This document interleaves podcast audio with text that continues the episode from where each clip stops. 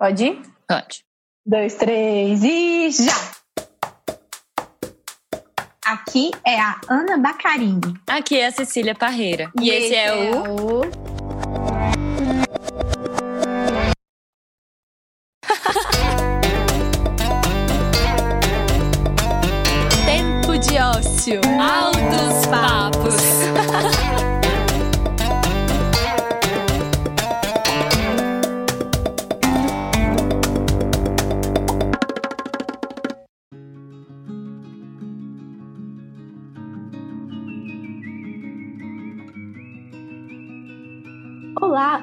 ouvinte querida! Estamos com uma temporada muito especial para nós. Essa é a quarta temporada do Tempo de Ócio e estamos fazendo cinco episódios com a temática O que aprendemos com as mulheres que vieram antes. Nós, do Tempo de Ócio, estamos muito interessadas em entender um pouco mais sobre as conexões e energias desse nosso universo, que por vezes nos são invisíveis aos olhos. Depois da morte da minha mãe, aliás, depois que descobrimos que ela estava doente, o meu interesse pela ancestralidade aflorou ainda mais. A gente sempre teve a tradição de contar muitas histórias na minha família e entender a nossa árvore genealógica. E a cada dia eu fico mais interessada em entender o que eu carrego comigo dessas pessoas que vieram antes. E é por isso que a gente está aqui. Vamos investigar e aprofundar nesses temas de forma leve e intuitiva. Vem com a gente? O que aprendemos com as mulheres que vieram antes? Altos papos sobre ancestralidade, características múltiplas das mulheres e autoconhecimento.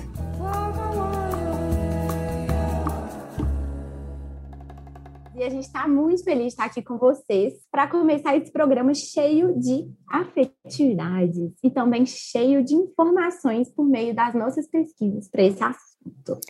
E eu confesso que não foi fácil fazer uma pauta e um roteiro para essas duas mulheres que estão conosco aqui hoje. Flávia Mourão e Márcia Mourão, vulgo minha tia e minha mãe, respectivamente. Muito obrigada vocês duas por estarem conosco aqui hoje. E eu queria pedir para que vocês se apresentassem bem brevemente, como bem entenderem. Bom, então eu sou a Márcia, mãe da Cecília, e estou aqui com frio na barriga, meio aflita, meio nervosa, mas muito, muito, muito feliz, orgulhosa, como sempre, de todos os trabalhos maravilhosos que essas duas fazem, que eu sou fã, fã demais da conta, ouço é. tudo, tá? Então, assim, estou assim, muito, muito feliz mesmo de estar aqui participando participando. Boa, mãe. Nossa, Taurina, muito bem-vinda. E agora, para os nossos ouvintes atentos aqui, Flávia Mourão, que já esteve nesse programa falando maravilhosamente sobre nada mais, nada menos que mobilidade urbana. Gente, eu sou Flávia, Flávia Mourão, né, irmã da Márcia, mais nova do que a Márcia, Geminiana, apesar de ser uma semana de diferença da, idade, da data de nascimento. Menos de um dela, ano de diferença, viu? Não, um ano e uma semana, Márcia. Assim, nós vamos brigar é. muito tempo, muitas vezes aqui, vocês não importam, não. Sou tia da Cecília, né? A Cecília é uma sobrinha assim, muito especial, porque ela é meio filha da gente. Eu tenho duas filhas que regulam com a Cecília, e a Cecília é a melhor amiga dela. Né? Então, assim, a gente tem uma relação muito especial, muito afetiva, né? E a vida, né, tem outros laços também, não só da ancestralidade dos nossos passados, mas da própria nossa vida passada, né? Então, nós convivemos também com o tempo com a Mônica, mãe da, da, da Ana, né? Ela também foi uma pessoa especial na nossa vida. Então, é muito legal poder participar disso. Histórias diferentes, histórias paralelas, mas a gente vai se cruzar. Né? A Mônica foi colega do, do meu marido, João Henrique, na, na escola de profissão, né? e com isso a gente vinha né, eh, se cruzando. E foi dentista das minhas filhas a, a, vida toda. Isso sem eu e Cissa sermos amigas, tá bom, gente? Assim, essas coisas que acontecem na vida, que igual eu falei no episódio passado, é meio dark, assim, aquela série. Não sei se vocês já assistiram, mas, assim, é impressionante como é que as coisas vão se cruzando. E eu e a Cissa temos dessas coisas, né, minha amiga? Mas vamos lá, Cecília, puxa aí pra gente. Ô, gente, mas então, pra gente começar a falar sobre ancestralidade, sobre as, as mulheres que vieram antes da gente, né? Eu acho legal que a gente se contextualize aqui, bem rapidinho, da onde que a gente tá falando. E contextualizar que nós somos uma família enorme, mas majoritariamente branca, de classe média alta E se a gente vai conversar sobre maternidade, por exemplo, eu imagino que também é majoritariamente de um lugar de privilégio, porque há muitas mulheres que não têm nem a possibilidade de refletir sobre o assunto ou que não têm muito o que fazer sobre isso. E a gente vai trazer esse assunto ainda mais à tona nessa temporada. Mas hoje a gente vai conversar sobre um contexto particular de família e o que existe de individual e que nos torna únicas e únicos enquanto família, né? E quais são os aspectos dessa individualidade que são facilmente identificáveis por outras famílias.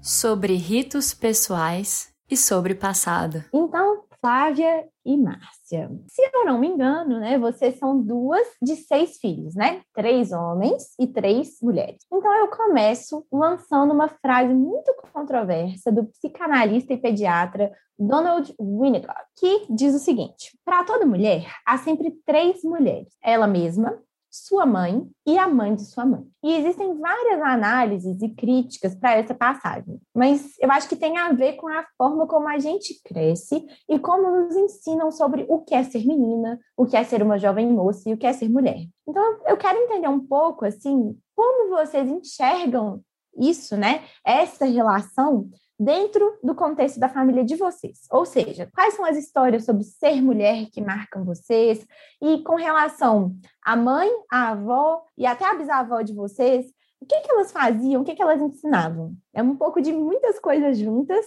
mas resumindo, né? Então, queria saber essa relação de ser mulher, né, na família de vocês e como isso marca vocês a partir de histórias, a partir de ensinamentos que passam de uma para outra. Olha, é, eu acho, sabe, que na nossa família a gente tem uma, uma característica muito marcante. Primeiro, é uma família enorme. É, se for começar o nosso núcleo, né, como vocês já falaram aí, nós somos seis irmãos, mas todos os irmãos da minha mãe, já, que nós estamos falando das mulheres, né, que nos antecedem diretamente, né, todos os irmãos da minha mãe são também de é, tem, tiveram é, numerosos filhos.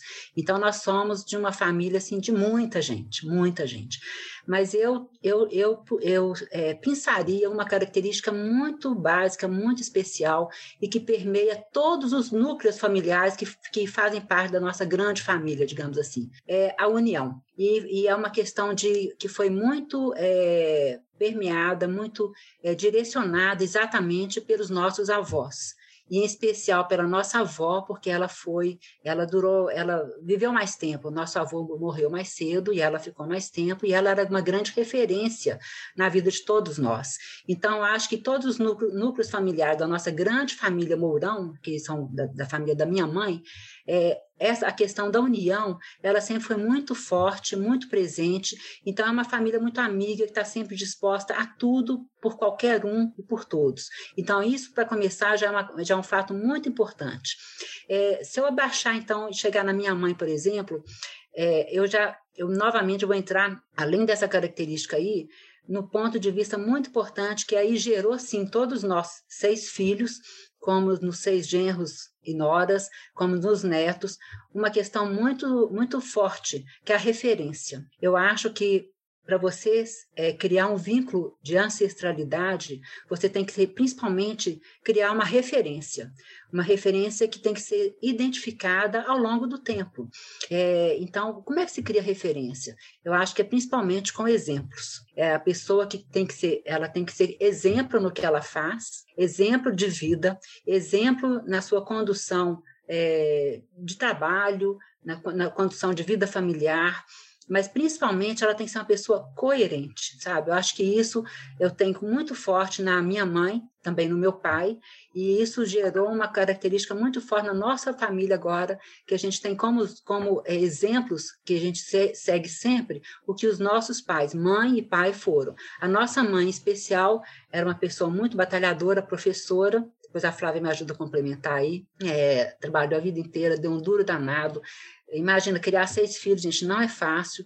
Minha mãe professora, meu pai advogado, funcionário público. Então, não era fácil. A gente não teve uma vida como vocês têm hoje. A gente não tinha viagens, a gente não tinha aula de inglês, não tinha aula de dança, não tinha, porque não tinha dinheiro para isso. Mas todos nós fomos muito felizes, porque a gente, primeiro, a gente tinha questões igualitárias, tudo era muito bem dividido entre todos. Havia uma coerência na distribuição do, do, do que era possível é, ser dividido, sabe? Então, isso é uma grande referência. Eu acho que isso é, eu, eu acho, é fundamental nessa questão que vocês acham, na minha opinião. A ancestralidade, ela, ela, ela tem passa a ter sua importância na hora que nós identificamos referências nela. E essas referências são construídas exatamente com isso que eu falei, na minha opinião, com coerência, com formatos de vida que se consegue se prolongar né, para gerações futuras, né, e dando força a essas gerações também. É na hora que a gente fala dessa questão, é, o que que marca, né, se a Márcia citou as famílias grandes, né, porque isso é uma questão de época também, né? Tem a ver com a cultura de formação das famílias, né? É, nós somos uma geração agora em que as famílias têm poucos filhos, geração assim, é, é da cultura mesmo. Mas tanto na família da mamãe quanto do papai, era de épocas assim, que o que, que, se tinha a fazer é fazer filho, fazer filho, fazer filho, né? Então, assim, a família do meu pai são, eram 12 filhos, 10, da, da vovó, daqui da mamãe também eram 10, e ficaram, eram 12, ficaram 10, né? Então, sempre famílias grandes, né? E a gente tem também questões culturais das próprias mulheres da época, né? A nossa avó materna, que a Márcia disse, que é com quem a gente teve mais ligação, porque a gente morava perto, ela ajudou a criar a gente. Eu, pelo menos, assim, eu ficava muito na casa da vovó, às vezes quando minha tia viajava, eu ficava com ela, né? Mas ela se casou aos 16 anos, né? É, conhecia pouco o, o, o marido, assim, criada para casar, e é, essa, esse era o valor. O valor era ser dona de casa. E foi uma excelente dona de casa, no sentido assim, passaram por muitas dificuldades, né? Eles tiveram um incêndio quando ela já tinha lá os dez filhos dela, né? Eles moravam no interior, o meu avô tinha um bazar, né? Ele vendia, desse bazar que vendia de tudo. O vovô vendia polvilho, vendia carro, vendia... E eles moravam no sobrado desse bazar, né? Nesse bazar eles tinham lá todos os documentos, né? Que é, compra promissórios, além de dinheiro, né? E no incêndio eles perderam tudo, tudo, tudo, tudo. Com todos a, a mamãe que era mais nova, ela era de colo, ela tinha um ano, né? E eles tiveram que recomeçar a vida.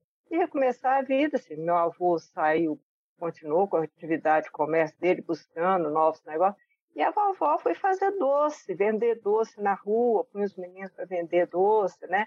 Então foi um, processo muito é, é, difícil, porque tiveram que começar e começar de uma forma simples. Então não tinha esse negócio de, de luxo.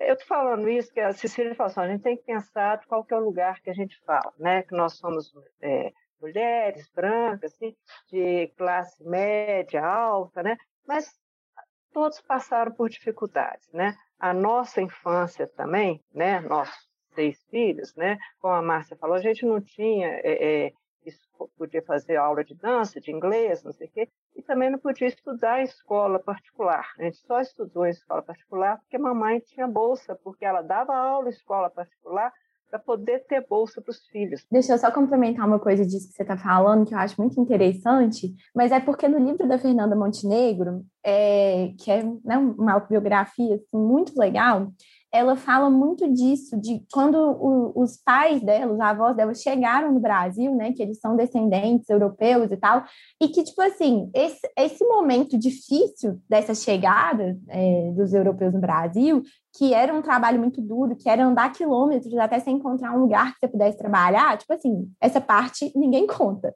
Pula da, da colonização que, claro, a gente tem inúmeras críticas a respeito disso, para a parte que todo mundo ficou rico em São Paulo, sabe? Mas tem um hiato aí que, que assim, isso não, não é dito, e que eu acho que tem muito a ver com isso que você está falando, e também com ancestralidade, né? Então é legal a gente é, se lembrar né, dessas origens e de onde a gente vem, porque no fim das contas a história é, é semelhante de alguma forma, né? É, e isso, essas dificuldades todas, fizeram que, que essas mulheres que a gente tem a maior referência, que é a nossa avó materna e a mãe, elas sempre foram muito comedidas em tudo. Então, elas nunca esbanjaram nada, né? Assim, é, a mamãe morreu achando que ela tinha dívida para pagar, porque ela tinha prestação para pagar, porque a vida toda, tudo dela era na base de carnê, comprava as coisas da prestação, né? E a vovó era daquelas, que na casa dela tudo era trancado. Ela fazia fim de semana ela fazia biscoitos por semana toda, biscoito, pão de queijo e tal, põe umas latas grandes, né, e guardava e trancava com chave para não perder, porque aquilo tinha que durar. Então, ela morria de medo de ser furtada, não sei o quê, mas sempre assim, aquela, é muita contenção, né, que não se podia perder nada, né. Então, é, é a primeira referência, eu acho assim, de duas mulheres que foram muito batalhadoras, né, é, não tinha descanso, tá? elas trabalhavam muito, e eu acho que esse foi um dos primeiros legados. O segundo, né, eu acho que esse legado assim, é, de valorizar as relações com as pessoas, né, do cuidado com os filhos, né? Elas sempre foram muito amorosas, né? Mamãe é interessante, assim, como ela é. Eu estou fazendo confusão, quantos filhos que eram lá na casa da mamãe? Dez, dez filhos, né? Oito, dez, oito, oito. Dez é porque dois morreram, é porque eu faço a É, é porque dois morreram, né? E quando, a mamãe já era a décima segunda filha, né? Dois já tinham morrido, mas era a décima segunda. E meu avô fala assim, não, mas já tem filho demais. E ele tinha uma irmã que não tinha filho, não podia ter filho, a tia Cristiana. E ele, isso minha mãe conta, né? É, ele resolveu doar a mamãe para a irmã dele, né? Porque já tinha filho demais, não precisava. Aí a vovó falou assim, não, de jeito nenhum, filho nosso fica com a gente. Essa, é interessante que a tia, essa tia Cristiana, ela, ela era, inclusive, protestante, a nossa família é católica, muito católica, tem essa tradição católica, e essa tia, ela era protestante, e ela, a vida toda, ela sempre foi atrás da mamãe, atrás da gente, dava revistinha protestante, né, querendo levar a gente para lá também. Aí, só, vamos andar, porque senão eu fico falando muito, uma, um assunto emenda com o outro. Mas tá ótimo, gente. Deu para ter uma visão, um panorama assim bem legal de, de passado. É, e eu acho que assim, só para o nosso ouvinte, assim, né? O que ficou de aprendizado, então, né, foi essa união e essa questão de uma referência, né, desse trabalho, desse exemplo, e também essa questão do, da divisão, como diria minha mãe, dividir irmãmente, né? Se tem um bolo, dividir irmãmente, todo mundo come o mesmo tanto, né? Então, acho que que ficou, foram bons aprendizados para esta família, né? Mas Cecília vai puxar aí para a gente nosso segundo bloco.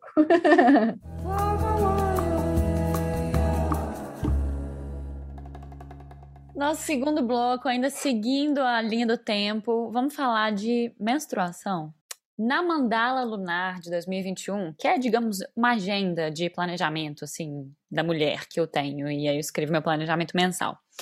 É, a Ellen Vieira escreveu uma página sobre celebrar a saúde como sendo uma celebração da vida. E ela fala sobre a nossa cultura de cuidar da saúde, que está sempre mais vinculada à ideia de doença do que à ideia de manutenção harmônica das funções fisiológicas do corpo.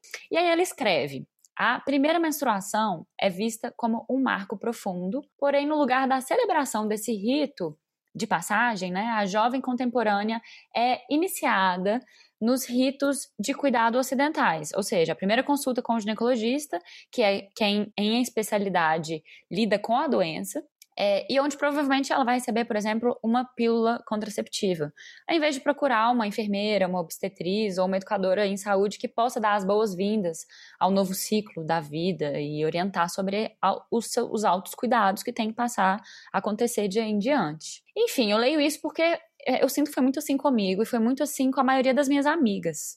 É, até eu acho que né, várias questões históricas, se a gente for considerar o, a, a, chegada né, do, do anticoncepcional, que foi sim um marco histórico super importante, uma, né, um, um avanço científico. É, mas aí a gente dá uns passos para frente, olha para trás e enxerga né, esse passado com, com, com, com algumas pontuações. Enfim, como que foi esse momento da primeira menstruação na vida de vocês? E o que, que vocês acham que mudou nisso desses tempos de vocês para cá? Olha, no meu caso foi uma surpresa.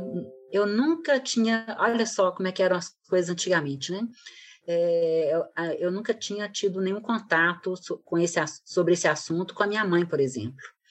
É, quando eu fiquei é, assustada, eu fui na minha mãe e falei assim, ó, fiquei menstruada. Eu já sabia da existência do termo, inclusive, né? E ela só me, me passou o quê?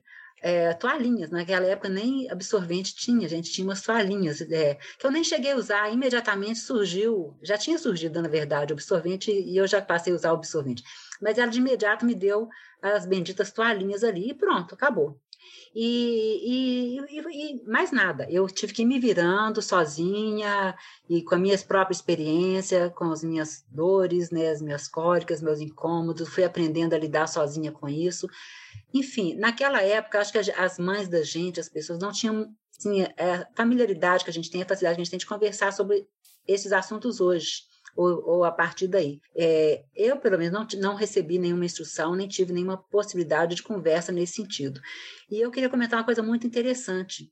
É, eu tenho 63 anos, né, só para vocês terem uma ideia do, do, do, do, tempo que se passou, mas a primeira vez que eu fui no ginecologista foi na véspera de eu me casar. Eu não tinha ido antes. Eu não tinha ido antes, eu tive alguns problemas de menstruação, sim, eu tive sangramentos, eu tive sangramentos complicados, inclusive, muitos é, é, que foram desastrosos para mim nos momentos que eles, que eles ocorreram, me, me causaram transtornos, me deixaram muito sem graça com o que estava ocorrendo, enfim. Mas é, quem foi chamado para me socorrer foi um médico normal que foi na minha casa, que me deu uma injeção e acabou. Eu não fui sequer em ginecológico saber o que estava acontecendo.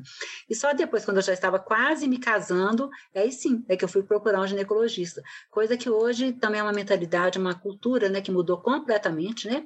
Como vocês falaram aí, hoje a gente tem um cuidado mais, mais aprimorado com relação à nossa condição de saúde, as nossas condições de vida, e a gente busca a melhoria dele não por conta da existência ou do surgimento de uma doença, mas porque a gente quer buscar um bem-estar, quer buscar uma boa saúde, quer que ela ocorra o tempo todo. A gente não fica aguardando mais a doença. E antigamente não. Antigamente aguardava-se a doença. Então é uma grande diferença mesmo que, que ocorreu. Né? É, então eu percebo isso com a Cecília, minha filha, ela já tem o ginecologista há muito tempo, né? já, já tem esse acompanhamento permanente, né? desde sempre. Natural, sim, sem nenhum sem nenhum questionamento. E na minha época, não, isso realmente não existia. Tá? Então, essa é uma grande diferença dos tempos que ocorreram com nós mulheres, né? E é uma coisa que faz muita diferença na nossa vida, muita, né? É, porque não tinha saúde preventiva, né? A gente falava de médico, era só para doença né? E saber que menstruação não era uma doença, era considerado natural, toda mulher estava fadada, estava condenada a ficar menstruada um dia, né? Tinha um conceito desse. Mas eu já tinha um, assim, primeiro, sou segunda filha. Segunda filha com a idade muito próxima da minha irmã mais velha, né?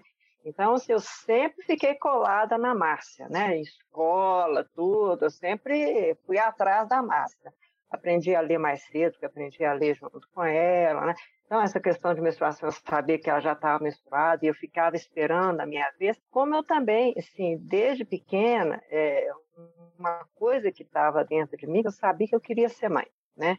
Então, eu, eu ficava muito preocupada de não poder ser mãe. E eu demorei mais a menstruar, fui menstruar só com 13 anos.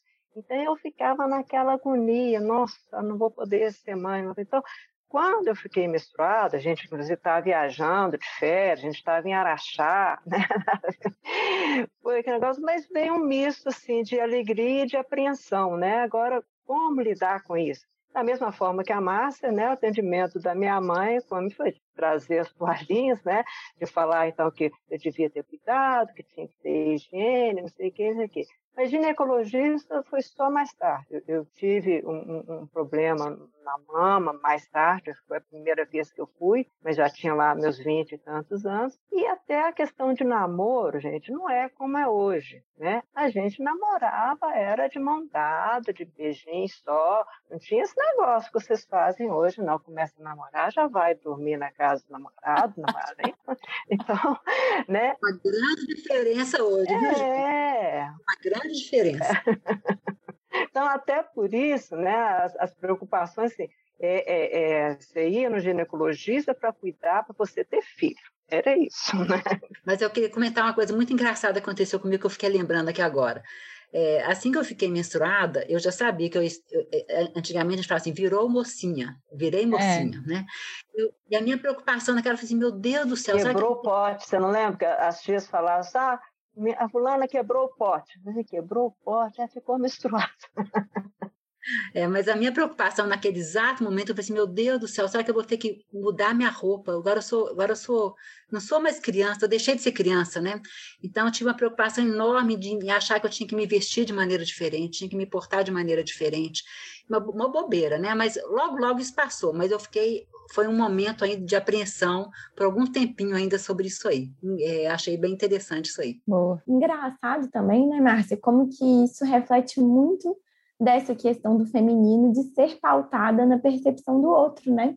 Porque a roupa que a gente veste diz muito sobre o que o outro vê na gente. Então, assim, por mais que você estivesse passando por uma, uma questão interna sua, que podia até ser um segredo, assim, né? Isso marcou uma virada de chave para você sobre como você se enxerga, né? Como você se enxergou naquele momento e sobre como as pessoas também iam te ver, né? Então, assim, não acho bobagem de forma alguma, achei muito interessante. Ana, e na nossa idade, sabe, naquela época, a gente brincava muito. Uhum. Eu brincava muito, sabe? A gente brincava no quintal, a gente tinha guerra, guerra de goiabinha, a gente tinha pé de goiaba no quintal, a gente brincava de guerra de, de goiabinha, a gente fazia cabana em cima dos nossos muros, a gente fazia lojinha de, brincava de lojinha e enchia de papelzinho, que a gente recortava papelzinho para virar é, dinheirinho, né? A casa inteira virava cheia de dinheirinho, mas a gente fazia, a gente ficava no quintal às vezes o dia inteiro. Então era de short e tal, era criança mesmo. E de repente eu virei mocinha. Aquilo, aquilo foi uma coisa assim terrível, sabe? Na minha cabeça foi uma coisa terrível, porque eu queria a criança feliz que eu era, né? Você não queria ser mulher, você queria ser criança, né? Eu achei assim. que eu passava a ter é, obrigações diferentes daquelas que eu tinha antes. Então foi um marco bem, bem significativo nesse momento aí na minha vida. E isso tudo, gente, eu estou pensando em várias coisas aqui, eu vou compartilhar com você. A primeira é que eu concordo com você, Márcia. Quando eu fiquei menstruada, eu senti que eu tinha que mudar de papel. Mas demora, porque assim, é uma, eu acho que assim, o seu corpo te dá uma notícia fisiológica, né, uma notícia física, mas a notícia mental, assim, essa virada de chave de se entender enquanto mulher e não mais como criança, assim, é muito. É, é demorado, assim, para mim, pelo menos foi. Eu fiquei menstruada mais tarde, fiquei menstruada com 15 anos, assim. E então, tipo assim, das minhas amigas eu fui a última, sabe? E, e eu acho que eu, eu demorei muito para mudar de posturas. Muito assim, sei lá, um ano, talvez, para eu, eu poder me sentir mais madura, assim, de alguma forma. Então, eu tô querendo falar isso para trazer esse paralelo entre a menstruação e a gente, de fato, se entender de uma forma diferente nesse mundo, né? Além disso, eu acho muito legal como que, assim, dá para a gente falar várias coisas sobre isso, mas, assim, o brincar, né? Como que a gente acha que quando a gente cresce, a gente tem que parar de brincar, né? E eu acho que cada dia que passa, e no nosso primeiro programa dessa, dessa temporada, a gente falou disso do encantamento, né? Que eu acho que está muito ligado com isso, assim, eu acho que a menstruação, por muito tempo, e eu acho que isso tem, tem sido desconstruído, foi pautada como um desencantamento, né? E como que a gente pode se manter encantada com a vida e com as surpresas e com as brincadeiras, mesmo sendo mocinha, né? Assim, entre aspas, assim. E eu acho isso desafiador, assim, é, enquanto uma jovem adulta, é desafiador para mim. Eu até hoje eu fico, às vezes eu olho, assim, você fica olhando assim, quando é que você deixou de ser criança, né? Eu, eu lembro assim, quando eu era é, pequena, eu gostava, às vezes eu ficava muito assim no espelho, eu chegava assim, ficava olhando no meu olho, tentando ver lá dentro, né? E admirando o meu olho, né? E até hoje, assim, tem hora que eu estou assim, na frente do espelho, na hora que eu olho no olho, assim, me vem aquela imagem. Eu penso assim, mas eu sou a mesma, né? É a mesma criança que ainda está dentro de mim, né? Eu penso muito sobre isso também em que momento foi que eu cheguei aqui? Tem um meme que é assim, como foi que eu vim parar aqui? Eu só tenho seis anos. Tipo assim, é sobre isso, sabe? Em que momento que a gente cresceu, sabe? Mas eu queria comentar da minha experiência de ficar menstruada, porque é muito legal isso que vocês estão falando, assim, da, da experiência das minhas amigas, que eu já conversei, assim, também foi uma coisa meio escondida, meio traumática ainda, meio não conversada, mesmo a gente sendo de uma geração completamente diferente. Mas eu dei a sorte de ter uma mãe diferente também. E a minha mãe, assim, minha mãe era professora de saúde coletiva. Então, assim, aqui em casa, isso é muito interessante, porque minha mãe sempre falava assim: saúde educação, prioridades. E quando eu fiquei menstruada, a gente sempre, a gente sempre teve uma conversa muito aberta, mas assim, isso nunca foi uma questão. Eu, eu reparei muito nisso, assim, e aí saindo da menstruação e falando de lugar da mulher na sociedade, eu, tipo assim, pelo fato de ter minha mãe como referência, igual vocês estavam falando, eu sempre, sei lá, me enxerguei enquanto igual às outras pessoas, né? Que é diferente da percepção de muitas amigas minhas, assim, mas eu sempre pensei, assim, que eu queria ser chefe, que eu queria estar num cargo alto, eu nunca achei que esse lugar não era para mim.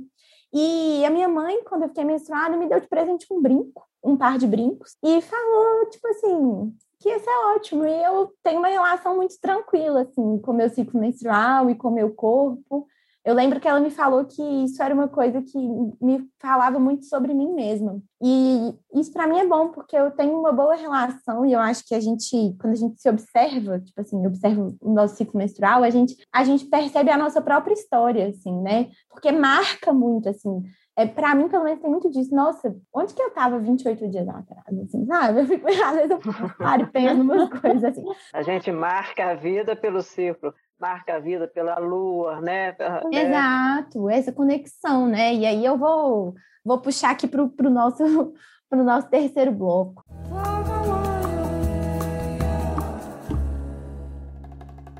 A percepção de si e a maternidade. Eu vou ler aqui um trecho que Cecília selecionou para a gente. Vamos lá. Ao longo da história, a gente passa a associar a imagem da mulher ao papel de mãe, enquanto que, paralelamente a isso, o trabalho no meio público passou a se configurar como um aspecto importante na vida da mulher. Essas duas dimensões, não necessariamente excludentes, colocam em muitos momentos a mulher diante de uma escolha entre ser mãe ou trabalhar. Esse é um trecho né, de um estudo da Roberta Rodrigues Ramos que se chama Ser Mulher é Mais do que Ser Mãe. E a gente está trazendo essa passagem para a gente poder refletir sobre o momento em que a gente se descobre mulher se já existiu esse momento para vocês, como que foi um pouco do que a gente estava falando. E aí eu acho que seria legal se a Flávia começasse a falar, porque Flávia disse que desde sempre teve muito essa percepção de querer ser mãe, né? E essa preocupação assim um pouco ligada com a menstruação. Então, Flávia, como foi isso para você? É, teve alguma reflexão referente a essa questão da independência financeira, né? Mesmo sendo uma vontade, ou, sei lá, foi uma coisa mais espiritual, transcendental? Começa contando um pouquinho para a gente. Eu acho que são, são duas questões, sabe, assim, Uma coisa assim, é como é que a gente se descobre mulher, né? Assim, ter essa sensualidade. Nossa, eu, eu nunca fui, assim, muito para esse lado de sensualidade, eu nunca fui uma pessoa, assim, é, nem também de muitos namorados, né? Mas assim, uma coisa que sempre falou forte dentro de mim, acho que primeiro assim essa vontade de ser mãe, né? Mas a vontade de ter um papel social além da casa, né? E esse papel social era por uma atividade profissional, alguma coisa que eu gostasse, né? É, e, e, papai e mamãe, né? Os dois eles sempre é, priorizaram muito a questão estudo, da formação. Papai, às vezes, iria apresentar a gente para alguma amiga, falava assim, ah, essa aqui é arquiteta, essa aqui é engenheiro, mas não apresentava o nome, não, apresentava é sua profissão. Eu sempre valorizava muito isso, e, e, e a mamãe também, aí é a outra referência da ancestralidade, né? ela foi começar a trabalhar depois que ela teve a sexta filha, né? por dificuldades financeiras e por gostar também de trabalhar. Então, que ela foi dar aula, ela é, é uma coisa que nos marcou muito, a própria história dela, né? Ela sempre quis desde cedo ela queria estudar, ela queria fazer uma coisa diferente, ela quis ser médica e os irmãos dela não deixaram ela fazer o curso de medicina porque acharam que isso não era coisa para mulher. Então ela fez um curso de filosofia que era o que, que na época eles acharam que seria adequado para mulher né? Ela fez um curso de filosofia, na época não tinha psicologia, não tinha outros cursos, então era meio misturado, psicologia, história, e depois ela virou, então, professora de história, né, na rede particular, rede pública, né, e já mais velha, inclusive, né, e com muita dificuldade e tal. Então, ela tinha esse empenho, né? ela estava trabalhando para que os filhos dela tivessem uma, uma, boa formação profissional. Então, eu acho que a gente carregava, assim, além desse desejo de ser alguém na vida, mas eu sempre tive esse negócio de dar uma resposta para esse tipo de investimento que meus pais fizeram em mim. Né? Assim, que não era só para a gente ficar preso, não era só para ser mãe, mas que eu precisava dar uma resposta e ser boa naquilo que eu fizesse. né? Então, se dizia, era minha obrigação sair bem na escola, era minha obrigação formar no curso bom, era minha obrigação buscar um emprego bom, né? Aí vem outras questões depois, né? Então, é, é, eu não consigo separar muito é, as duas, apesar de ter esses dois lados, né? E na, na, no meu projeto de vida sempre foi assim, eu ia ser mãe, mas uma mãe que tinha uma profissão fora, que tinha uma função fora. E mais do que a, a, a, profissão, eu sempre sim achei que eu precisava ter outros tipos de participação também, né? Então, assim, eu participava de coisas de igreja, sim. né? Eu sempre tive, acompanhei sindicato, né? Associação de profissionais, né? A gente vai fazendo esses outros trabalhos paralelos, sempre, sempre tem duas, três coisas pendentes aí. Né? E, e eu, eu acho que a gente consegue acompanhar essas coisas. Mas teve muitos momentos durante a minha vida que de profissão que às vezes você fica naquela divisão, o menino está com febre, está passando mal, às vezes você tem que trabalhar. E é um negócio que pesa e pesa mais para a mulher do que para o homem. Né? É, a gente ainda tem isso, é uma coisa, não, não sei se é da natureza, mas eu senti isso. Assim, eu me sentia mais obrigada a, a, cuidar das crianças, meninas, minhas filhas, do que eu achava que meu marido sentia. Né? Ele tem mais função de, de provedor. Né? É, não sei se era isso que você queria ouvir, mas vou deixar a Márcia falar agora. tá ótimo. Uma especificidade aqui desse trecho que é quando que a gente descobre, se descobre mulher. Porque todo, tudo isso que você falou, tia, é muito interligado, né? Não tem jeito. É, é muito difícil separar mesmo. Mas a, a, a reflexão é isso, assim, do, do ser mulher para além de ser mãe, né? A gente não tem que se validar enquanto mulher só sendo mãe, porque imagina, a gente é tantas, né? Só para fechar isso, então, eu acho que o que, que me fez sentir mais mulher, eu acho assim, foi quando assim, eu me apaixonei de verdade, né? Que é foi pelo meu marido atual. Eu acho que é uma paixão diferente daqueles namoricos, né?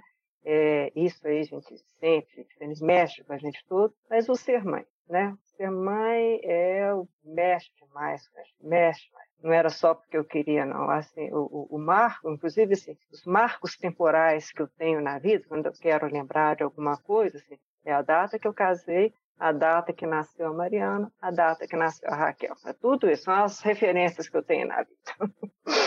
É, da minha parte, gente, é um pouco isso que a Flávia falou, lógico, nós temos a mesma origem, né? E a gente tem muito forte isso de querer se dar bem na vida profissionalmente, porque os nossos pais batalharam para que a gente pudesse seguir por esse caminho. Foi uma batalha dura do, por parte dos dois, e a gente reconhecia o valor disso, e acho que todos nós, seis irmãos, a gente teve isso muito forte na nossa vida e tentar mesmo conseguir uma, um resultado profissional bom, né? Mas eu tenho uma, uma particularidade um pouquinho diferente. Eu, arquiteta, né, e eu tive a sorte de, um ano antes de eu formar, eu fiz uma sociedade com um colega meu, uma pessoa muito arrojada, eh, ele era português, ele tinha uma outra uma visão diferente aqui do brasileiro, e ele, a gente criou uma, uma empresa, uma, uma, firma de construção, e a gente começou a ter a gente bombou. A gente começou assim, no princípio, batalhando para começar, mas tão logo a gente teve o primeiro projeto, a primeira obra, uma foi puxando a outra, foi puxando a outra, e de repente a gente estava com 10, 12, 15 obras ao mesmo tempo. E eu tinha uma satisfação enorme, vocês não têm ideia, enorme. É minha cara isso também, adoro, adoro de ser mulher trabalhando numa obra, gente, vocês não têm ideia. E sendo respeitada. Eu nunca, nunca, as pessoas ficam falando assim, mas como é que foi a sua vida como mulher? Gente, eu nunca tive problema, nunca tive problema. E eu acho, eu, eu dou a seguinte resposta com, com relação, a seguinte é, percepção que eu tive com relação a isso. Eu não me importava com, com isso. Eu acho que eu não ficava procurando problema por ser mulher eu encarava, eu fazia o trabalho normal, eu fazia tudo, eu ia na, eu tinha contato diário com os, com os, com os nossos os funcionários, né, os peões das obras, os pedreiros, os encarregados, todo mundo lá, e todos eles sempre me respeitando demais da conta. É, eu aprendi assim, a me fazer respeitar, inclusive assim, foi um professor que me ensinou a fazer o seguinte, Márcia, exija ou, ou aceite que ele se chame de doutora Márcia. Foi uma coisa assim, no princípio, achei super estranho, né? Eu, eu lá com 20 e poucos anos, sendo chamada de doutora, mas eu, vamos, vamos lá, vou, vou, vou, deixar. E acho que a gente vai, vai, vai colocando no seu lugar. E, eu, e acabou que os meus clientes me chamavam de doutora também. E eu fui deixando, sabe? Eu acho que é uma posição que a gente tem, que a gente tem que aceitar, tem que assumir. E acho que isso a gente, a gente se coloca no lugar, faz, faz é, cria o seu lugar, é, cria a sua referência, garante a sua presença ali e o respeito, né? Então, o que, que aconteceu na minha vida pessoal? E isso foi tão forte na minha vida, mas tão forte, porque eu, eu amava o meu trabalho, eu trabalhava 10, 12 horas por dia, é, e vocês não têm ideia, acho que o trabalho do arquiteto a gente, tá, a gente faz, a, a gente cria, né? A gente começa ali um rabisquinho e a hora que a obra está ficando pronta, aquilo está surgindo, aquilo dá um, um, prazer enorme na gente, enorme, vocês não têm ideia disso aí. Então aquilo um puxava o outro e virar, acabou virando um vício.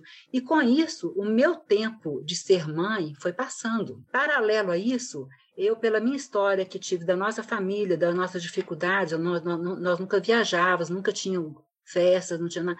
Eu quis aproveitar a vida também. Eu com meu marido, a gente gostava muito de viajar, então a gente resolveu assim, ó, vamos fazer várias viagens primeiro antes da gente ter filho, porque depois que tiver filho vai ser para sempre, né? E aí a gente acabou atrasando um pouco nisso. Então o que que aconteceu? Eu tive dificuldade em engravidar séria, muito grave. Isso isso isso me incomodou demais da conta. Eu tive que fazer alguns tratamentos, né? Mas consegui finalmente veio na, a nossa filha que vale por mil, não precisava de outra, não, ela já jogou lugar de mil. Mas quando foi, depois que a Cecília veio, a hora que fui tentar a segunda vez, imediatamente, falei, assim, agora eu quero o segundo, eu já não consegui, meu médico já me desaconselhou. Ou seja, eu tive esse prejuízo na, do ponto de vista da minha, do meu ponto de vista da possibilidade de ser mãe, prejudicada pela minha vida profissional. Foi um momento que eu, eu priorizei isso na minha vida, né?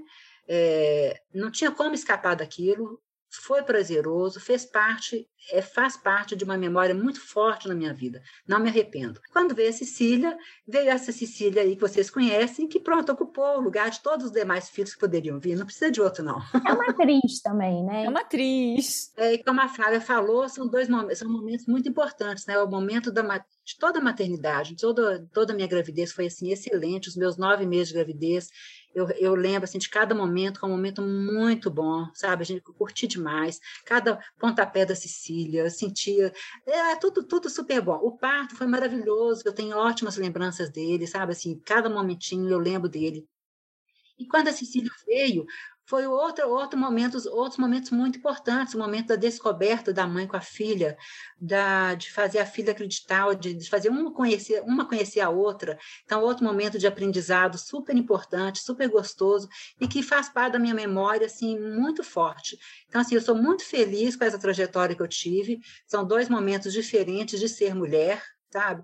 E que eu tenho, assim, é, orgulho de ter passado por isso e muito prazer por ter vivido e não me arrependo de nada, tá? E aí a gente vai chorar e tá tudo bem, chorar. Eu não vou chorar nada, eu sei que vai, eu não. Agora, uma coisa interessante também, na realidade, assim, na, na, nossa vida profissional, as coisas vieram acontecendo, não, lógico, a gente se dedica, né? Mas se não foi a fruto assim, de muita competição. Eu acho que eu tive, eu sempre fui de uma carreira de funcionária pública, acho que eu tive uma carreira assim, bem sucedida pelos cargos que eu ocupei, pelo que, eu consegui, mas eu acho que eu fiz isso porque as coisas, as oportunidades foram acontecendo, né? E eu, quando eu olho para trás, eu vejo assim que eu, sendo mulher, né, tendo ocupado esses cargos, essas funções todas, sem ter muito esforço, né, isso não só não acontece com todo mundo, mas isso eu devo ao exemplo da minha mãe, ao exemplo da minha avó. Eu penso muito nisso, sabe? Eu, inclusive, tenho participado de grupos de mulheres, né, assim, que as dificuldades são diferentes, eu acho que a gente tem que eh, ajudar, assim, eu, como a gente trabalha com política pública também, né, acho que a gente tem que dar esse tipo de contribuição. Eu tenho uma participação é, também é, partidária, participo de partido político, não como candidata a alguma coisa, mas na, nas políticas de formação mesmo, né? E essas conversas sobre mulheres, elas são muito é, frequentes, né? E, assim, e hoje muitos têm, a gente tem que continuar trabalhando para que os que vêm depois de nós, né? Ainda possam ter oportunidades mais iguais, né? Assim, eu acho que muita coisa a gente teve facilidade, tá certo? Mas as outras não tiveram, outras até da, da, nossa geração, e a gente tem que reconhecer isso. Então, eu acho que a gente também tem que se engajar nessas conversas, no, nas oportunidades que tem, para a gente evitar né, ou reduzir essas é, possibilidades que ainda haja essa diferenciação. Né? Quer dizer, trabalhar sempre pela equidade, é, de conversar sobre isso, essa coisa tem que ser comum, né? Eu, eu acho muito engraçado que eu tenho muitos parentes assim que são machistas demais, meu meu pai era, meu pai era, né? Mas era a geração dele.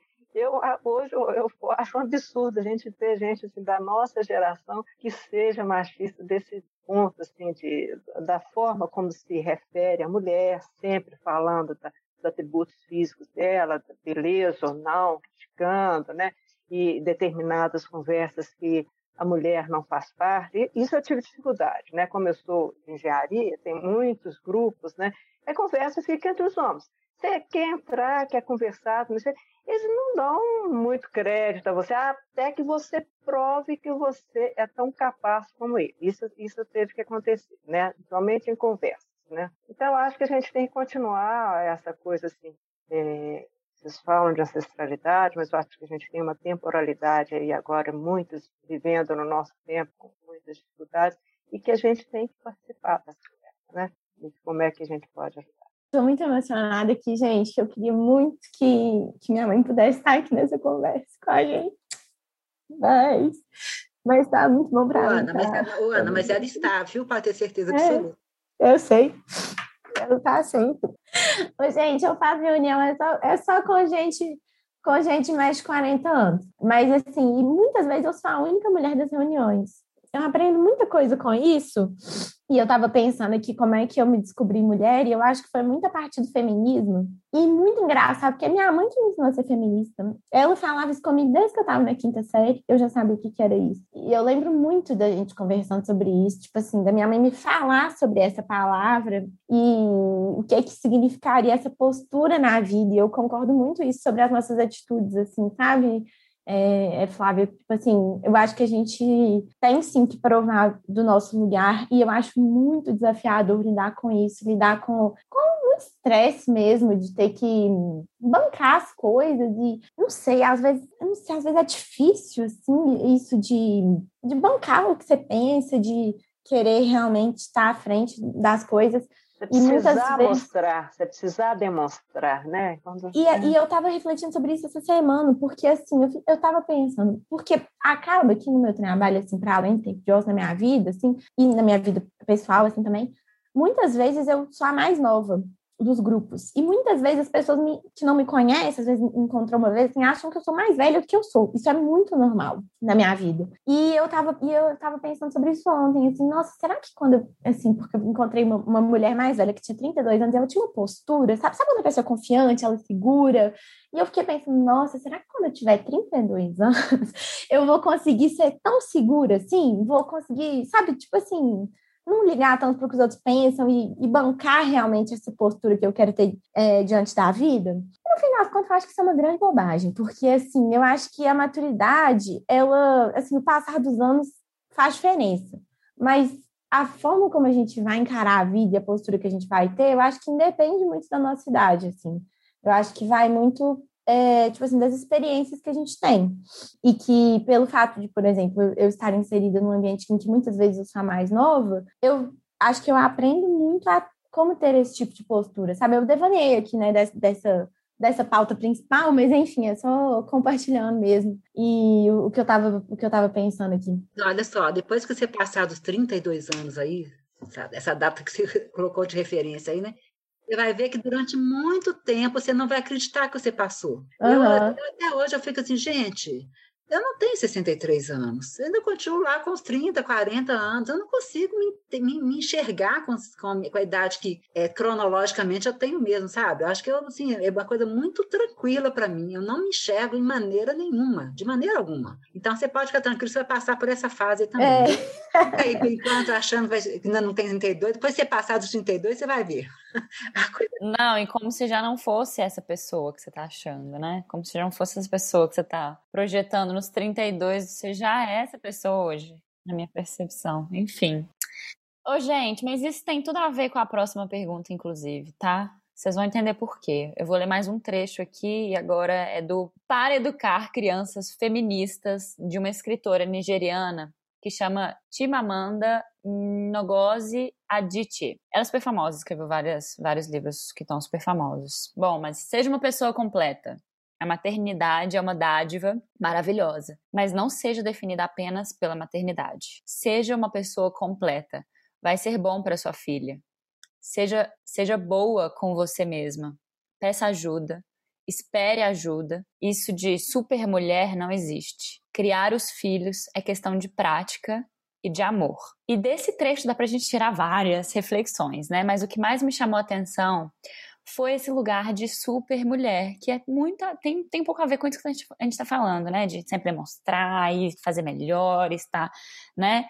E, e me chamou a atenção o super mulher, não por acaso também, porque eu sempre vi vocês duas, mãe e tia Flávia, nesse lugar de super-heroínas, que salvam todo mundo, que escutam todo mundo, que resolvem problemas, que trabalham, que são independentes, que cuidam do filho, que se posicionam, que se colocam, que têm atitude perante a tudo, e são super protagonistas da vida de vocês. Mas talvez até eu aqui falando isso tudo, eu esteja só mais uma vez fazendo uma projeção do que é ser mãe, porque no final das contas, o que é ser tia, né? O que é ser mulher e mãe. É, mas ainda assim, é a impressão que vocês duas me passam. E aí, se foi ensinado ou incutido na pele de vocês, né, que para a mulher ser ouvida, como a gente estava falando, tem que ser forte, tem que estar tá 300% mais segura do que o homem, por exemplo. É, e uma vez que você é mãe, você tem que segurar a barra mesmo, né? Não sei se isso foi ensinado para vocês. Tem que segurar a barra mesmo, tem que não, não, pode mostrar fragilidade, não pode errar, porque você é mãe. Enfim, qual que é a percepção de vocês? Vocês já refletiram sobre isso? Se isso foi ensinado? Se isso, como, que, como que é isso? Eu já pensei muito nisso, eu acho que é muito de instinto sabe? Assim, acho que tem uma coisa que é, é, é, não sei se é da natureza de ser mãe, de ser mulher, ou se é da gente mesmo, né? Isso não é uma coisa de, de ser ensinado. A gente vê até aqueles casos assim, de, de a mãe leoa, né, que faz de tudo. Tem mulheres que criam até força, né, extra extraordinária aí na hora que acontece alguma coisa com o filho. Mas tem homem também que tem isso. Né? Então, eu acho que isso é da natureza da pessoa. É, eu acho que não é específico de mulher, não é específico de homem. Eu acho que são características que a gente tem. Né? Eu acho que isso vem muito da, da, da cultura, do, dos seus valores. Né? Mas é, eu acho que eu tenho características masculinas, tenho características femininas. Né? É, e descobri que essa coisa de ser feminista, né? Eu por muito tempo eu tive preconceito e falar que era feminista, sabe? Porque a gente ainda vem de outros tempos que a gente tinha muito preconceito, né, de feminismo. E aí que a gente vai ver o que, que é o feminismo mesmo. Na verdade, todos nós somos feministas há muito tempo. É diferente do, do feminismo, né, da mulher que ser superior ao homem, do não depender, não querer ter um homem do seu lado, não precisar um homem, né? É diferente. Mas eu acho que essas características que citou aí, só para não, eu vou fazer aí de novo, é, eu acho que são características das, das, pessoas. Eu continuo eh, defendendo isso. Acho que são características que as mulheres têm, mas que os homens também têm, né? É, né, a gente vê assim, homens que fazem absurdos aí para poder salvar os filhos de algumas situações ou para proteger os filhos, né? Então não sei se foi uma, é, é, não sei se foi uma coisa passa ensinada não. Agora se for essa ancestralidade que a gente tem dessa coisa de cultura que a gente não consegue identificar, eu acredito que sim, porque eu acho que aqui as duas avós nossas fizeram sempre para proteger os filhos, para criar os filhos, né? São coisas que é, mostram uma força muito grande. Né? Eu acho que eu sou muito pouco perto delas, a verdade. Ó, eu não, eu sinceramente não me acho uma super, uma super mulher, não, não acho. Eu acho assim que eu faço muita coisa, eu acho que eu já fiz muita coisa na minha vida, mas eu, e, mas eu sempre fiz direcionada por aquilo que eu gostava, por aquilo que eu estava querendo fazer, por aquilo que eu tinha prazer em fazer. Então, assim, não foi porque eu estava vencendo uma dificuldade, não. Eu acho que eu fiz uma coisa com mais naturalidade. Mas eu tenho uma coisa na minha vida que por isso que eu não acho, não me considero de maneira nenhuma super, uma, uma super mulher, é, nem uma super pessoa, se for, se for levar para esse lado, é que eu tenho, assim, para mim o seguinte, a cada momento eu estou aprendendo coisas novas. Eu acho que isso que eu tenho, assim, eu sou muito aberta a isso. Eu tenho para mim, assim, não importa se o, se o momento foi de dificuldade ou se o momento foi de alegria, se foi de prazer, se foi de ganhos, é aquele momento daquele momento eu não vou sair igual como eu estava, eu, como eu entrei nele, eu vou sair diferente, sabe? Deste momento que a gente está aqui, eu já estou aprendendo muita coisa, eu já, eu já vou sair diferente dele. Então, assim, eu acho que por eu ser aberta a essas modificações sempre, essas mudanças, estar é, tá sempre pronta para poder é, me adequar ao momento seguinte, eu não me considero essa, essa tal supermulher, sabe? Eu, eu acho que eu sou mais, é, digamos assim, se eu fosse me caracterizar do ponto de vista dessa, dessa descrição que vocês fizeram aí, eu diria que eu sou uma batalhadora para conseguir o que eu quero naquele momento porque aquela contingência, aquela circunstância está me levando a batalhar por aquilo, tá? Uma coisa, agora uma coisa é certa, depois que a gente vira mãe, a gente vira uma super mãe, gente, não tem jeito de não ser super mãe. Né, né Cecília? É, agora, agora, que a gente já está na fase assim, de, de, de virar avó, mas que a gente não tem a mínima ideia de quando é que isso vai acontecer, né? Acho que tem outras questões. Assim, nós somos mães de filhos que não precisam da gente mais, né? Assim, e, e, e, são amigos, são companheiros, tal. E aí a gente hoje já está numa outra fase, né? Eu, pelo menos, tenho passado muito a questão do etarismo, né? Assim, a da gente viver agora essa fase do envelhecimento numa sociedade, né, que trata os idosos com 60 anos. Não cabe isso na minha cabeça falar com uma pessoa que 60 anos é idosa, porque não, é porque eu não me sinto idosa, mas dentro do conceito da sociedade eu sou idosa. E aí o desafio que a gente tem é, além da, teve a coisa da, da época da mulher que vocês falaram, mas hoje o desafio é de mostrar que a gente, com a nossa idade, a gente consegue produzir a mesma coisa ou igual que as pessoas mais novas, né? É, eu, pelo menos, tenho enfrentado, assim, já duas vezes recentemente, os desafios que me foram colocados, que eu podia ter recusado, eu disse, não, eu dou conta, eu tenho garra ainda, tem muita energia, tem vida, tem muita coisa para acontecer, né? Então, acho que a gente vai mudando isso aí também, né? E isso aí a gente vai hoje junto com filhos, né? Isso que eu falei, não são filhos que a gente tem que cuidar, são filhos que caminham com a gente, são nossos companheiros, né? Acho que é, me perguntar hoje quem são minhas melhores amigas são as minhas filhas, né? Esse, vou chorar, mas tudo bem. É isso mesmo. Eu acho também, Flávia, que principalmente hoje os filhos nos ensinam, né? Nossa, Muito. o tempo todo. A gente aprende, acho que desde pequeno, desde menino, carrinho, a gente aprende com isso.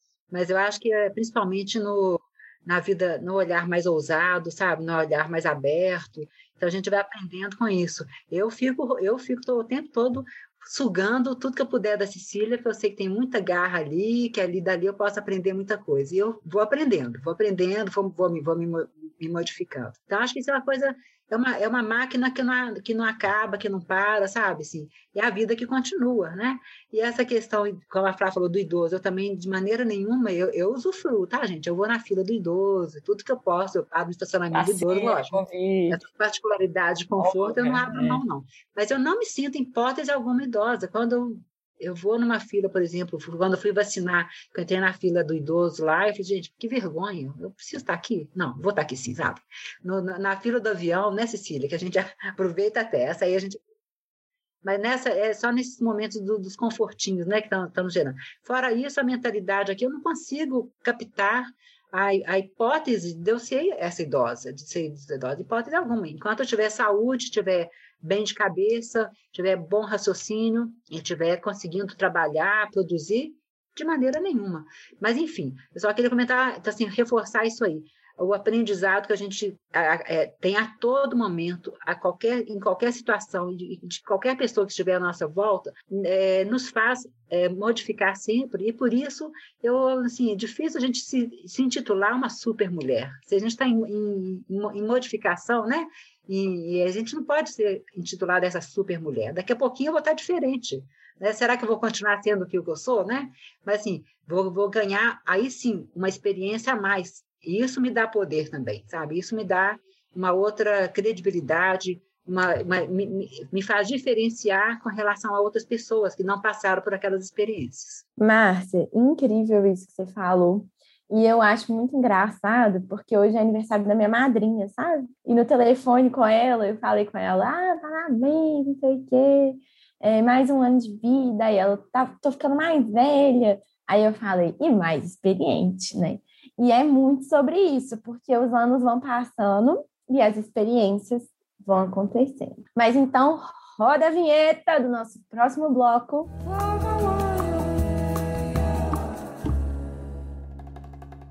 Ao presente e ao futuro. É... Então, gente, é... a mãe de vocês, né, a Maria Antonieta, faleceu, e a avó de vocês também. Vocês estavam comentando, a avó de vocês chamava como? Eu, eu...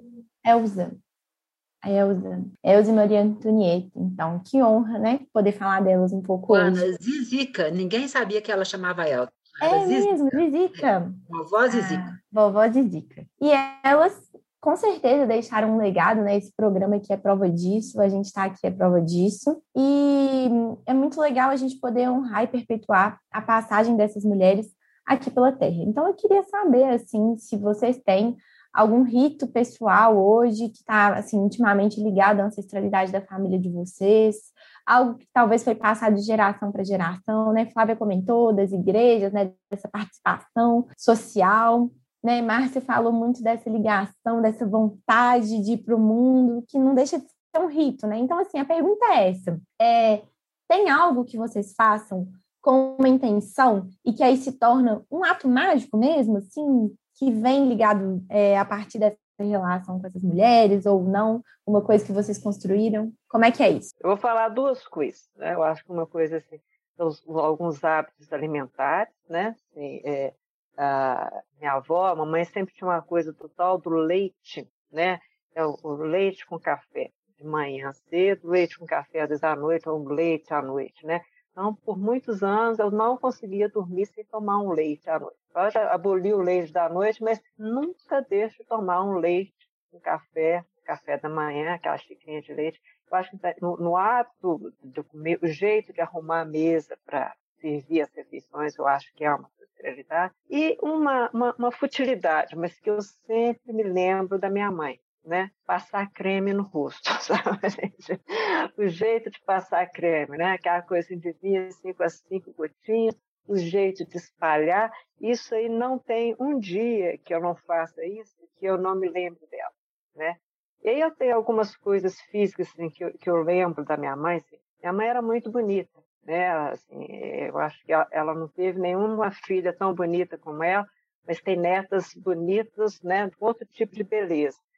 Mas eu tenho, é, apesar de eu não ser, é, não ter a beleza dela, eu acho que eu me pareço com ela, o formato do rosto, o tipo de cabelo, né? Então tem muita coisa que às vezes estou penteando o cabelo, eu lembro dela, o jeito de pentear o cabelo, até o jeito de cortar também é mais parecido com, com a minha mãe. Eu diria isso, né? Essas coisas assim, mais comuns do, do, do dia a dia, sabe? Aí eu já iria para o outro lado. A Flávia falou dessa questão do creme aí, realmente eu também, viu, Flávia? Esse negócio do creme da minha mãe, Isso do leite, a Mari continua tomando leite, né?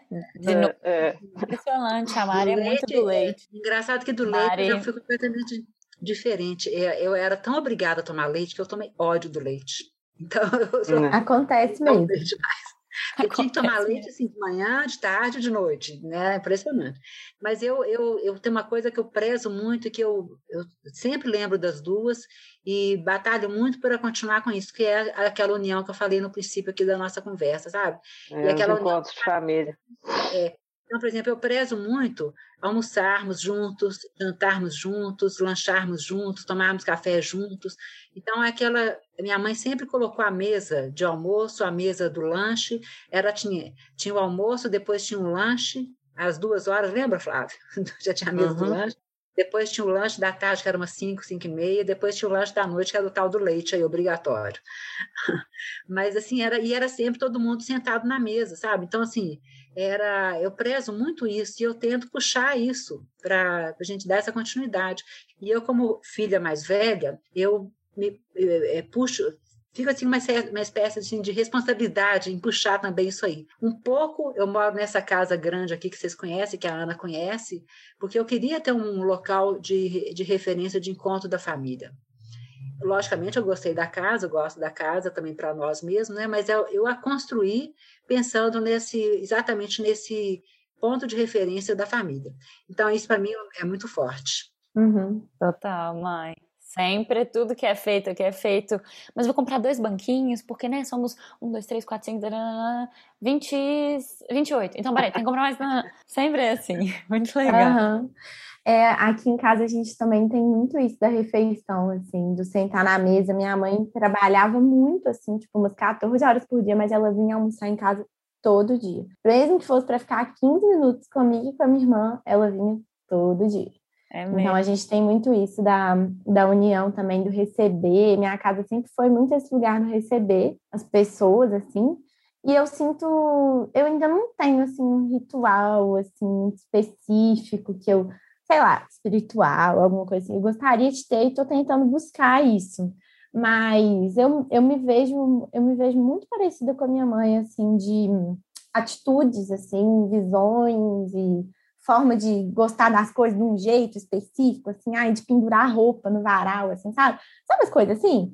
Eu me vejo muito parecida com a minha mãe nesse sentido e queria ser mais parecida com ela fisicamente, assim, sabe? Como memória mesmo, porque minha irmã é a cara da minha mãe, né? E eu já pareço mais com meu pai. Quando alguém fala que eu pareço com minha mãe, que ela, nossa, parece com a sua mãe, sorriso, lembra? Eu fico tão feliz, eu falo, nossa, tipo, você me sente Acho que você se expressa como sua mãe, o jeito de falar, o jeito da sua é, mãe. Eu acho que parece. Dela, mas vocês têm o mesmo jeito de falar.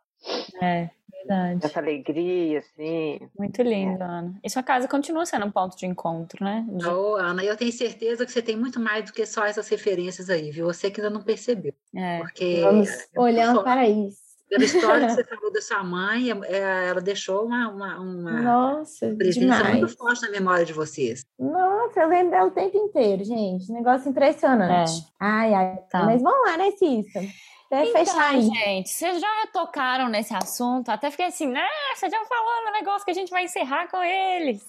Mas para encerrarmos esse bate-papo maravilhoso, a gente traz um conceito que a Amanda Ramalho, que é a nossa consultora de pauta aqui nessa temporada, nos apresentou, que é o do ciclo de aprendizagem ancestral. E é justamente isso de não somos só nós que buscamos a aprendizagem, né? Mas a busca dos nossos, a busca vem também dos nossos ancestrais, nos seus descendentes. E isso é um ciclo mesmo, né? O que, que fica dessa geração de mulheres que são descendentes de vocês? Ou seja, eu mesma, Mariana, Raquel, né, que são filhas de tia Flávia, mas também são segundas filhas aqui de, da, da minha mãe. O que que fica aí, gente? Pra gente encerrar esse ciclo. Encerrar não, né? Encerrar nesse programa, Encerrar a conversa, o ciclo é eterno. É. Eu fico assim, eu sempre batalhei muito aqui pela Cecília para que ela tivesse uma coisa muito que eu acho que é a mais importante na vida de um filho quando ele começa a se desligar, né? Que é aprender a se virar, né? Que é aprender ah, exatamente, né? Aprender. Não adianta eu colocar o, a, o filho, a filha, numa redoma de vidro e tentar cuidar dela dentro daquela redoma de vidro, porque uma hora eu não vou estar aqui, né? Então, eu acho que o maior legado que eu acho que a gente tem que passar para frente é exatamente é, em como o nosso filho, a nossa filha, é, vai se virar sozinho, né? É, principalmente é, na, nas resiliências na, na, frente dos problemas, das, das diversidades, né? É, sair dos problemas com ganhos e não com perdas. Todo problema, tudo que a gente passa na vida, a gente tem ganhos, sim. Claro que a gente tem momentos de tristeza, né, que a gente acaba perdendo alguma coisa, mas você pode fuçar ali que você vai encontrar um ganho que é importante para você daí para frente, né? E eu acho que você ganhando com isso, você pode passar isso para outras pessoas também para as pessoas que estão à sua volta. Então, acho que isso é da maior importância, sabe? Eu prezo muito por isso, batalho muito por isso e fico muito feliz, muito orgulhosa, porque eu percebo que a Cecília foi por esse caminho, né? Ela voou rapidinho fora, é, ficou três anos fora, a gente achou que ia ser o fim, no princípio achei que ia ser o fim do mundo para a gente, depois a gente, nós nos acalmamos, não, não vai ser assim, eu acho que vai ser uma boa oportunidade para ela, como foi, a gente venceu esse período com muita tranquilidade, é, os frutos estão aí, sabe? E outros voos vão ser feitos aí pela frente. Eu acho que a gente tem que dar força para esses voos aí, com confiança e torcendo para que as experiências que a gente já teve, naquilo nós fomos experientes mesmo, sejam aproveitados como referências, como exemplos, né? Para que não precisa quebrar a cara, não precisa ficar inventando a roda. Aproveita a roda que nós já já inventando lá atrás, né? Use um pouquinho daquele conhecimento, invente outras rodas, né? Mas aproveite aquilo que a gente aprendeu, já, já batalhou para poder aprender. Mais ou menos seria isso aí. Ô mãe, mas você falou tudo que eu aprendi com você. E o que, que você aprende comigo?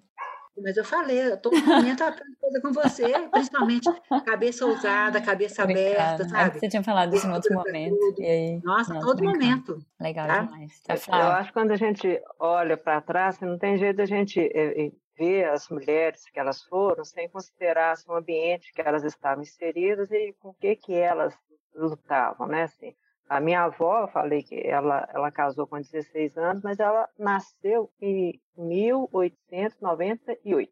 Né? Então, ela é do século XIX. E ela veio de uma época assim, ainda estava no final da escravidão. Né? Então, a, a vovó valorizava muito ajudar os outros, e muitas vezes falava, era da cultura dela, né? de ajudar aqueles que não tinham nada. Às vezes ela pegava menino para criar, criava como empregado, mas achava que ela estava fazendo muita coisa. Né? E depois as pessoas iam trabalhar, continuavam trabalhando como pedreiro, como doméstico, mas na cabeça dela, na cultura da época, ela fez, deu uma oportunidade para eles. Né? Então ela criou muitos meninos dentro de casa, até serem jovens, para fazer essa transformação. Mamãe já, numa outra época, já passou por essa luta, inclusive é, pela busca da, da, independência como profissional, né? Ela se dedicou muito à, à, escola, né? No Instituto de Educação, onde ela foi de, é, diretora, e ela tinha um carinho muito especial com o, as alunas do noturno, alunas que lá eram só mulheres, né? E ela se envolvia muito na vida delas, né? Para tentar que elas continuassem, não só acabassem o curso, né? Mas que a vida dela fosse é, melhor e ela acabava se envolvendo com histórias pessoais que às vezes ela compartilhava com a gente, né? A gente, na, na, minha geração, acho que a gente já teve, eu já tive um envolvimento mais político, a gente passou por essa coisa aí de ditadura, né? Então, toda atuação nossa teve esse viés da gente construir essa, esse tipo de cidadania com maior participação, né? O que, que era democracia, mas eu só fui aprender uma coisa com minhas filhas agora, assim, aprender na prática, né? Que antes eu te falava em teoria, que é o respeito à diversidade, né? Uma coisa assim, a gente fala que isso é bonito, que a gente tem que ter, que é politicamente correto, mas você viver isso na, na prática, né? O que, que é respeitar, o que é gostar do outro, da sua diversidade, amar o outro do jeito que ele é, é isso é uma coisa que eu aprendi com as meninas. Tá? Eu acho que o que, que vem para agora, né, é assim, cada vez a gente é, dar mais espaço para a gente ser mais igual, mas ser igual em tudo, sem querer que o outro seja como a gente, né? Cada um tem o seu jeito, seja lá é só de cor, de raça, de, de, de, é, de gênero, escolha, né? Assim, mas cada um tem o seu espaço, então a gente respeitar isso, né? Não querer que o sucesso dele seja o sucesso que eu quero, né? é, é uma coisa que a gente demora mais a aprender e que eu tenho aprendido. Tenho aprendido. Vou falar que eu já sei tudo. Não, mas eu tenho aprendido com a minha É isso. Muito incrível. E fechamos então esse episódio da nossa quarta temporada. Márcia e Flávia, muito obrigada mesmo pela participação de vocês. Foi incrível e para mim realmente uma honra poder conhecer um pouco mais sobre a história de vocês e participar mesmo dessa conversa aqui. Agradeço muito pela oportunidade, de verdade uma história meio, meio simples, né? Assim, é a história igual de todo mundo. Nós não temos nada assim extraordinário para contar. Todo mundo tem várias coisas de extraordinário. É. Mas é isso que faz legal, né? Assim, é, é a história nossa. É. É exatamente isso. Contamos aqui o, o, o, o, digamos assim, o banal do banal do banal, né? Mas é a nossa vida, né? E, e pode ser que ela seja aí, é, digamos assim, referência para muitas outras vidas também, muitas outras famílias aí. Mas aqui eu também, assim, eu adorei participar disso aqui, foi uma é, honra. Muito fã do Tempo de Ócio, muito fã dessas duas aí, sabe? Assim, acho que fazem maior sucesso. Eu sou, assisto a tudo, fico torcendo aqui, fico torcendo para um outro, uma outra conversa. Adoro. Vocês estão de parabéns aí. Essa é a ousadia aí que também me faz abrir minha cabeça para tentar também aprender com vocês um pouquinho mais. Gente, ó, vocês são incríveis. Eu sou fã de vocês, né? Vocês são lindos, maravilhosos. E seguimos, né? Sempre no nosso papo no arroba Tempo de Ócio. Conta lá pra gente o que achou, com sugestões e comentários e continue escutando todos os nossos episódios. Até o próximo. Beijo. Um beijo.